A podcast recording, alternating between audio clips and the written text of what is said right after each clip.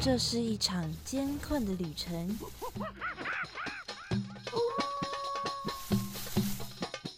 也是一场精彩绝伦的冒险。欢迎进入美好的动物世界，打开你的耳朵，用心感受。嘘，注意听，动物就在你身边。Animals 冒险王，你们准备好了吗？生活中处处是动物，只要你细细去发现，人人都是冒险王。欢迎收听世新广播电台 M 七十九，每个星期三早上十一点十分的 Animals 冒险王，我是主持人 Head Cat 猫猫。又到了我们每周聊动物的时间啦。这一周呢，我们要介绍的是鸟类。这种鸟啊，它们全身都是黑色的，而且它们跟我们之前介绍过的喜鹊，还有台湾的台湾蓝雀是亲戚哟。它们就是乌鸦，相信大家对乌鸦哦一定不陌生嘛。很常在看日本的节目啊，或者是日剧啊、动漫里面，都可以看到乌鸦的身影。因为日本的城市里啊，到处都充满着乌鸦，而且也真的不知道为什么日本的乌鸦会这么的多。明明在台湾啊，还有其他在日本周边的国家都没有看到乌鸦有这么深入到都市的一个现象。连研究乌鸦的学者，日本学者松原史博士呢，都没有办法确定说，哎，这到底是为什么啊？松野史博士啊，他猜测说，可能是跟都市的建立过程或者是历史跟文化有关系，但是这个其实也还是一个推测，真正的原因还是个未知数。不过没关系啊，这个并不妨碍乌鸦进入到我们的生活当中。我们在生活中啊，最常用到的乌鸦的用法，就是表达冷场、无话可说的时候。像以前呢，就会用一只乌鸦啊啊啊的在飞过上空来表示这个冷场的气氛，或者是啊，用乌鸦一边说笨蛋笨蛋，然后一边从头上飞过去。这些呢，都是我们很常啊在卡通里面会看到的用法。像这样哦，看乌鸦啊，看起来感觉就是一种很嘲讽、很讨人厌的动物。事实上，乌鸦真的是蛮顽皮的。常常我们看到网络上的图片或是影片啊，就会发现乌鸦在做一些奇怪的事情，像是他们会去拉很多动物的尾巴。那乌鸦到底为什么要咬别的动物的尾巴？这些有趣的鸟还有什么好玩的事呢？马上就来进入我们的第一个单元——动物大百科。哇，那里有好多动物哦，真的哎！可是我一个都不认识哎。哎，有一只动物朝我们走过来了，该怎么办呢？别担心，看我的法宝！快点告诉我们吧，动物大百科。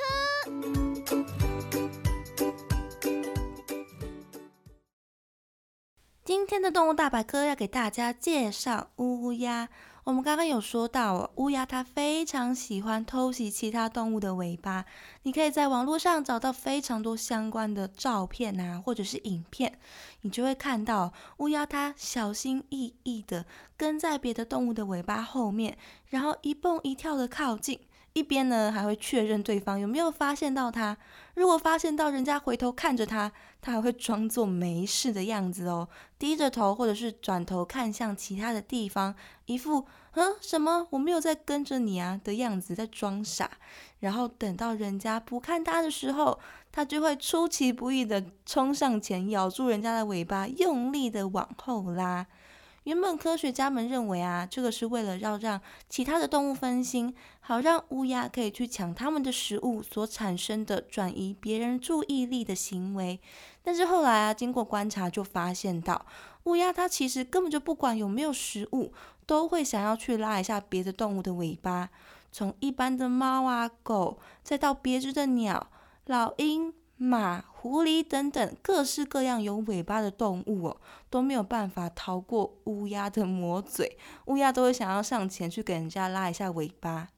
那根据美国生物学家罗伦斯他表示哦，乌鸦它这么做，纯粹啊，只是因为它心中的冲动没有办法被抑制而已。它们天生呢，好像就是很喜欢去挑衅比它们自己还要大很多的动物，所以它们就会不断的去骚扰这些动物。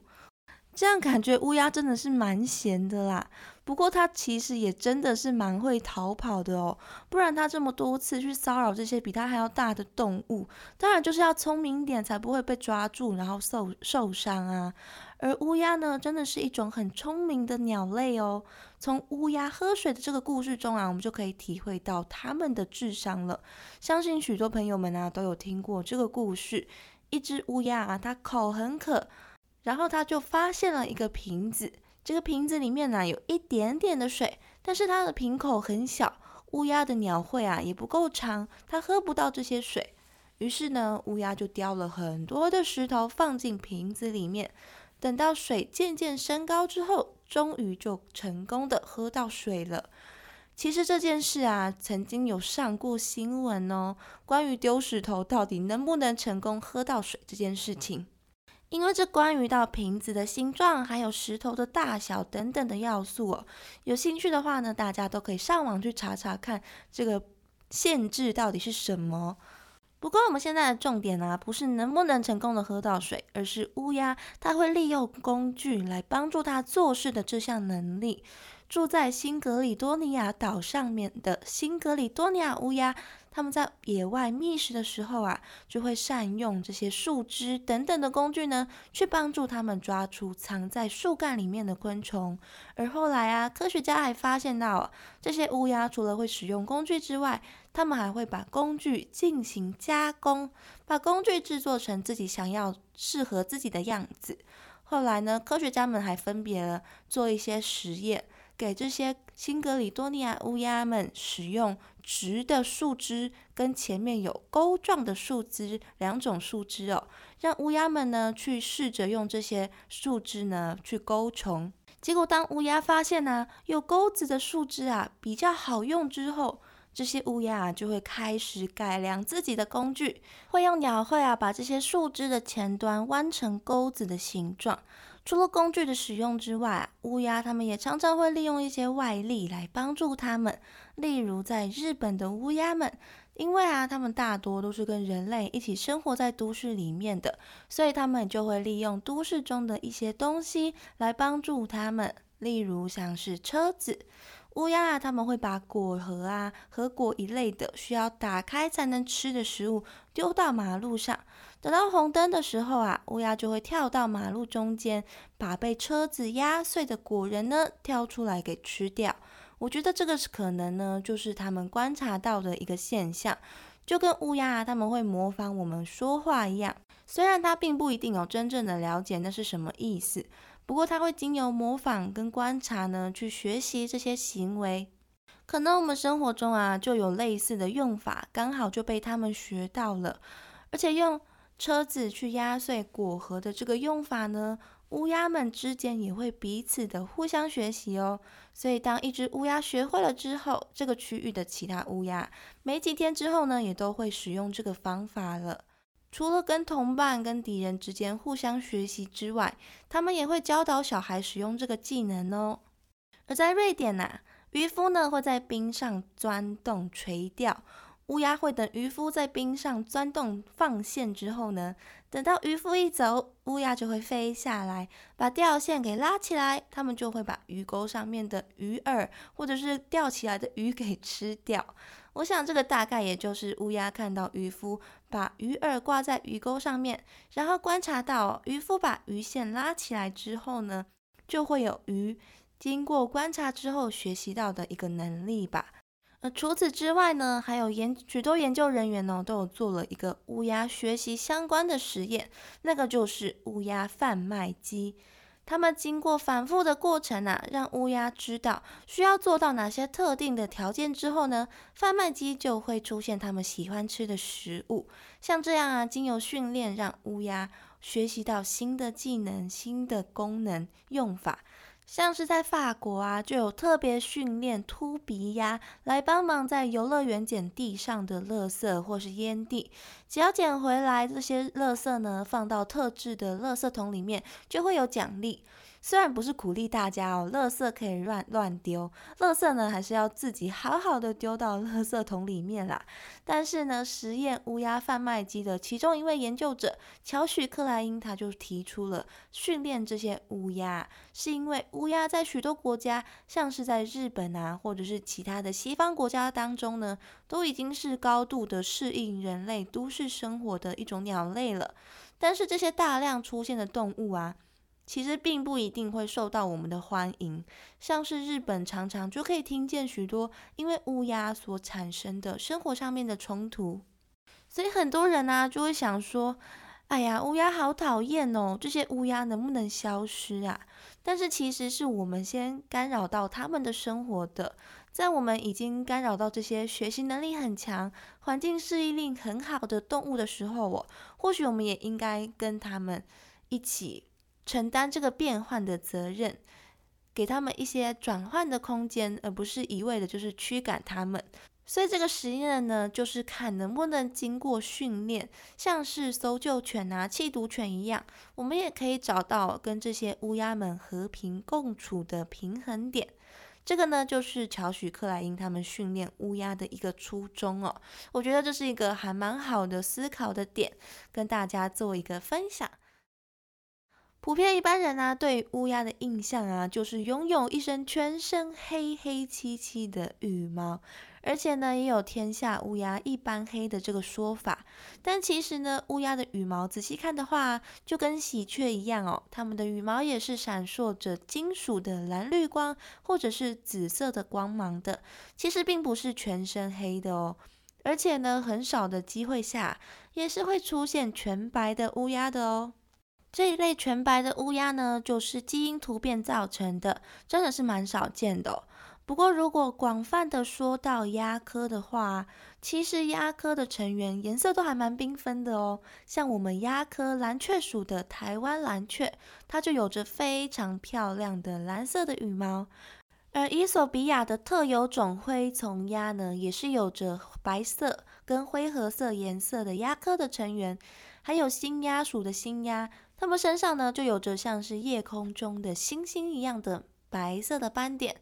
而我们平常生活中啊，可能会看见的乌鸦，也有一些不是全黑的，例如分布在中国、日本、韩国等等的国家的东方寒鸦，它们的肚子呢就是白色的哦。东方寒鸦啊，在台湾是属于迷鸟，有的时候呢迷路了才会飞到台湾来。所以要很幸运呢，才会看到东方寒鸦在台湾的身影。而另外啊，分布在美国还有墨西哥的白颈渡鸦，它们的脖子上呢也有着白色的斑纹。另外还有非洲白颈鸦、加乌鸦等等的，都是有着两种颜色的乌鸦。所以乌鸦的羽毛颜色啊，也可以是很多很多种的哦。只是我们比较常见的那几种啊，刚好都是全黑色的。而说到台湾的乌鸦，台湾的乌鸦大部分都是候鸟，或者是迷路来台湾的迷鸟，像是秃鼻鸦就是台湾稀有的冬候鸟。它最大的分别特征呢，就是它的鸟喙的根部啊的地方是光秃秃的，没有羽毛的，所以看起来就会是白白的。而像是东方寒鸦、小嘴乌鸦，还有家乌鸦，那些乌鸦呢，就是迷路到台湾的迷鸟乌鸦们了。而在台湾的留鸟啊，就是留在台湾繁殖啊生活的鸟类，分别呢就有巨嘴鸭、松鸭，还有新鸭。巨嘴鸭就是我们俗称的老鸭、大嘴鸭，也就是我们印象中哦最普遍的那种乌鸦的样子。它是台湾啊体型最大的鸦科动物。站着的时候啊，体长大约有四十到五十公分哦，翅膀啊打开可以有一公尺宽，比很多小型的猛禽哦还要大只。所以啊，当它缓缓的在天空中划过去的时候，常常啊就会被人们误会成是猛禽，但它其实是一只乌鸦。巨嘴鸦它分布在台湾平地到海拔两千公尺的山区阔叶林里面。而冬天的时候啊，就会飞到比较低海拔的地方，有的时候呢，也会出现在靠近山林的平地的村落附近。巨嘴鸭呢，就是我们平常印象中那种全黑的乌鸦，它跟我们刚刚有提到的小嘴乌鸦的外形呢，非常的相像。但是它们的分辨特征已经体现在它们的名字上面了，就是它们的嘴巴。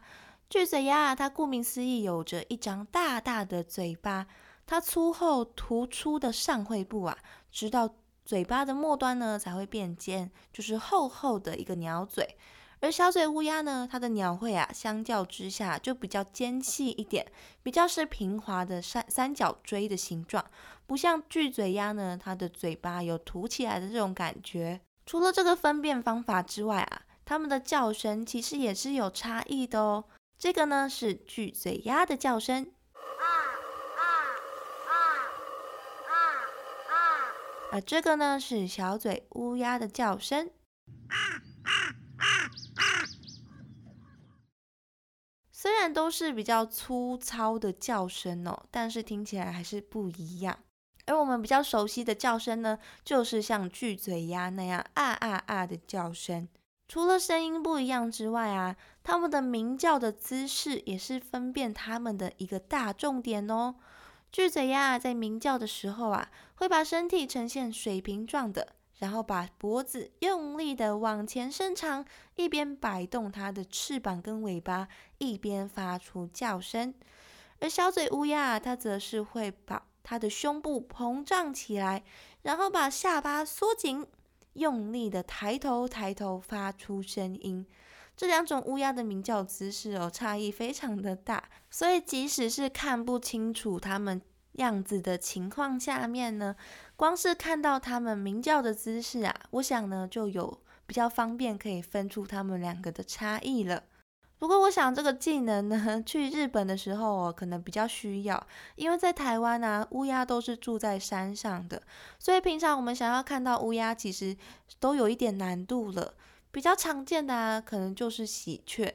就是因为啊，台湾的乌鸦都住在山上，所以我以前呢都以为台湾是没有乌鸦的，因为我想说啊，日本的乌鸦随便在哪个都市都可以看得到，那台湾看不到，是不是就代表着台湾没有乌鸦呢？但现在呢，啊，我知道了，台湾是有乌鸦的。那知道这件事之后啊，也就知道了不同的物种哦，在不同的地方表现出来的方式啊，差异会这么的大。这个呢，也是动物它适应环境神奇的地方吧。那除了巨嘴鸭之外，另外一个名字里也有鸭的松鸭，它分布在台湾高海拔到低海拔的地方都有。而且比较神奇的是啊，它也是长得很不像乌鸦的一种乌鸦哦。它全身呢都是粉红褐色的，初级飞羽啊跟尾羽是黑色的，翅膀黑色的部分呢还有一些灰蓝色跟白色相间的花纹，嘴巴的根部呢有一道黑色的斑纹，眼睛外面呢还有一圈细细的白色的眼圈眼线。这样听下来哦，松鸦它真的是一只蛮漂亮的鸟，不像我们一般认为的乌鸦是黑色的印象。不过听到它们的叫声呐，确实呢，就是跟鸦科比较接近的，也就是比较沙沙哑的一种叫声。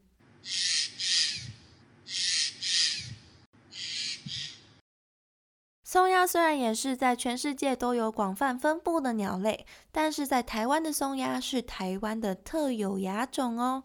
除了松鸦之外啊，接着我们要介绍的新鸦，它也是台湾的特有亚种。前面有没有说到啊？新鸭它从头部到胸部还有背部呢，都有像是星星一样的白色斑纹。它的身体啊是褐色的，到了翅膀跟尾巴的地方，才逐渐的加深到深褐色跟黑色。它分布在台湾海拔两千两百到三千五百公尺中间的高海拔森林里面，也是一种住在山上的鸟类哦。它的叫声呢，也是比较粗的这种哦。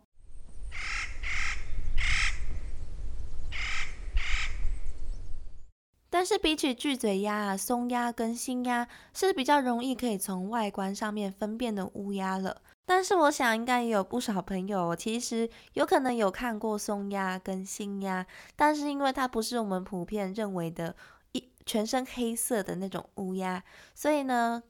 可能就忽略它其实就是鸭科的成员。那么下次呢，我们看到新鸭跟松鸭的时候，我们就知道它是乌鸦的一员哦。那么除了在台湾的乌鸦之外，另外还有一个很有趣的乌鸦文化，猫猫想要在这边跟大家做一个分享。在英国啊，有一个渡鸦的文化，就是他们会在伦敦塔里面饲养渡鸦。伦敦塔呢是英国的一座城堡，它除了是皇室的宫殿，以前呢还曾经是做钱币的铸币厂、监狱、天文台等等，非常非常多不同的身份跟用途哦。而后来啊，之所以有了这个饲养渡鸦的传统，一般的说法呢，是开始于天文学家弗兰斯迪，他向英国国王查理二世抱怨说，这些野生的渡鸦妨碍到他在伦敦塔的天文观测了。原本查理二世啊同意说要赶走这些渡鸦，直到有人指出说，这些渡鸦一直都住在伦敦塔里面，是重要的一个象征啊。最后呢，查理二世就宣布说。至少要有六只渡鸦永远的住在伦敦塔里面。如果这些渡鸦都飞走的话，英国就会灭亡。但是这些啊，可能只是迷信跟传说而已呀。饲养渡鸦的真正原因呢，可能只是为了要吸引游客。而渡鸦啊，是世界上最大的乌鸦之一。一般的乌鸦可能只有四十到五十公分左右。但是渡鸦它可以到达七十公分高哦，翅膀张开之后啊，可以有一百五十公分，就跟一个人的身高差不多了。不过它的头啊跟胸前的羽毛都蓬蓬的，感觉很好摸的样子哦。虽然它很大一只，而因为这只渡鸦这么大只啊，而且它们又在英国有着一定的象征意义。所以，伦敦塔里面的渡鸦们呐，是有专门照顾他们的人哦，叫做渡鸦大师 （Raven Master）。这些军人们呐，在成为女王陛下的宫殿与城堡伦敦塔御用侍卫即君王护卫队特派侍卫的一员之后呢，除了每天呐看守伦敦塔当护卫之外呢，就是要照顾这些伦敦塔的渡鸦，是一个很特别的职业哦。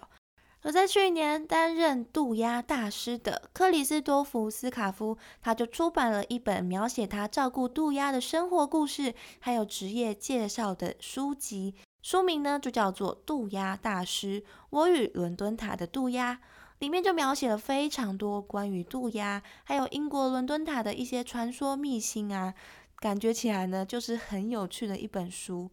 虽然猫猫我啊很不幸的去图书馆的时候刚好没有看到这本书，不过之后呢应该会再去读读看这本书。那么呢在这边就先推荐给大家喽，由英国渡鸦大师克里斯多夫斯卡夫所写的《渡鸦大师：我与伦敦塔的渡鸦》，就可以看看哦，伦敦塔的这些渡鸦到底是怎么被照顾的，怎么被运用的，而这些照顾他们的渡鸦大师又。发生了哪些有趣的事情，或者是有什么样的经验，这些呢都在这本书里面哦。